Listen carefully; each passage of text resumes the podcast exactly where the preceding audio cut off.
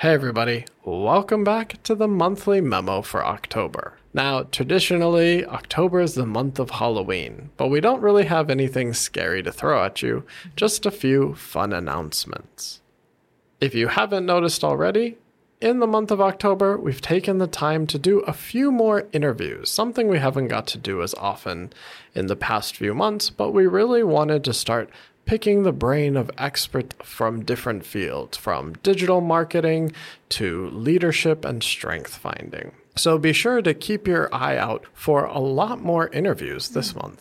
那另外呢，我们的 IG 也破万了，也就是我们的 Communication R and D。那现在呢，我们的粉丝越来越多了。那大家也，我也发现大家嗯，常常会喜欢 save，还有分享我们的一些内容。 So we really appreciate you guys' support on social media. And for those of you who haven't followed us yet, be sure to look for Communication R&D and help us hit that 20,000 mark as quickly as we can. And for this month, 我们 premium 的主题呢，就是 how to be assertive, not sounding like an asshole.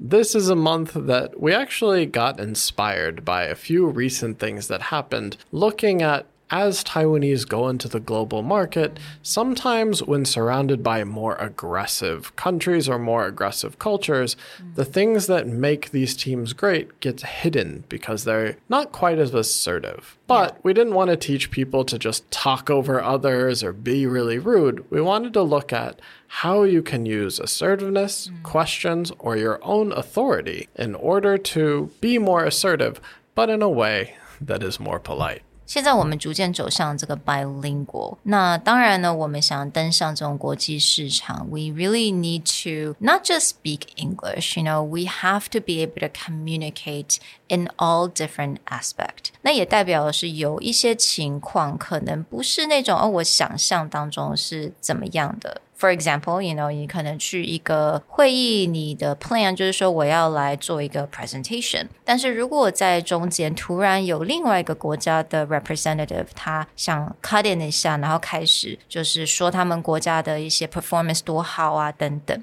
那这个时候呢，如果你没有把你的说话权利拿回来的话那 opportunity passed again，因为我们时间都是一样的，so a lot of times we have to find our voice back and we have to reclaim our voice。那 这个也就是为什么我们想要做这堂课的一个很重要的原因，就是我们要怎么样替自己发声，要怎么样能够利用沟通的方式。让别人能够感受到我们的 authority。那当然呢，我们一直有讲到嘛，comfort 是非常重要的，comfort is the ultimate goal。对很多人来讲，it's gonna be really difficult to change your personality overnight or like just for one meeting. You know, you have to switch back and forth. But just finding how to do that so that you're comfortable but at the same time you could definitely be more assertive when you go into these type of meetings in person or online in addition to Sherry talking about how to speak up during a meeting, Andrew and I have covered two different ways of thinking about assertiveness.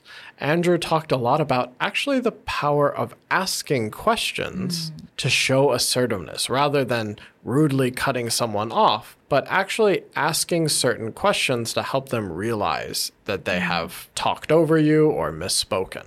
And in my case, I want to talk about something that is often misunderstood, which is authority. A lot of people picture authority as that army drill sergeant yelling at other people and mm-hmm. telling them what to do, and imagining sometimes that's what their boss does to them. But I actually wanted to talk about three unique types of authority that can help you show leadership and bring your team forward without having to sound like mm. a jerk those types of authority being leadership authority, expertise authority, and action authority. Exactly. 然后其实我觉得权威啊这部分，你要怎么去呈现，利用你的啊、嗯、你的语言的表达去呈现，我觉得对很多人来讲这是一个蛮大的挑战。那也希望在这个月的课程当中呢，大家能够学到很多不同的方式，然后去找到你适合你自己的。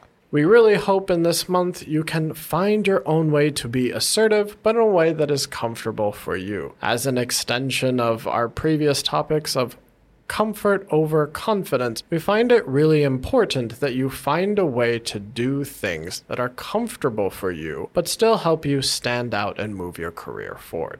be sure to check out this month's premium. And again, go join our Instagram. Also, since our last announcement in the previous month, we've noticed that the Spotify and Apple review mm. and hmm. rating numbers are getting even closer. So if you want to tip the scale and push forward, be sure to check out your favorite podcast player and throw us a rating or review so other people can enjoy what we do. As always, we want to thank our audience for being with us through everything that we build, and we can't wait to see you guys in premium. Thank you guys, and talk to you guys later. Bye.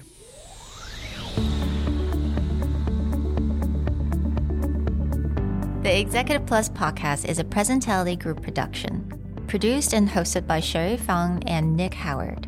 You can search us on Facebook, 主管英文 Executive Plus. You can also find us on Instagram communication R&D, and email us at sherry at epstyleplus.com.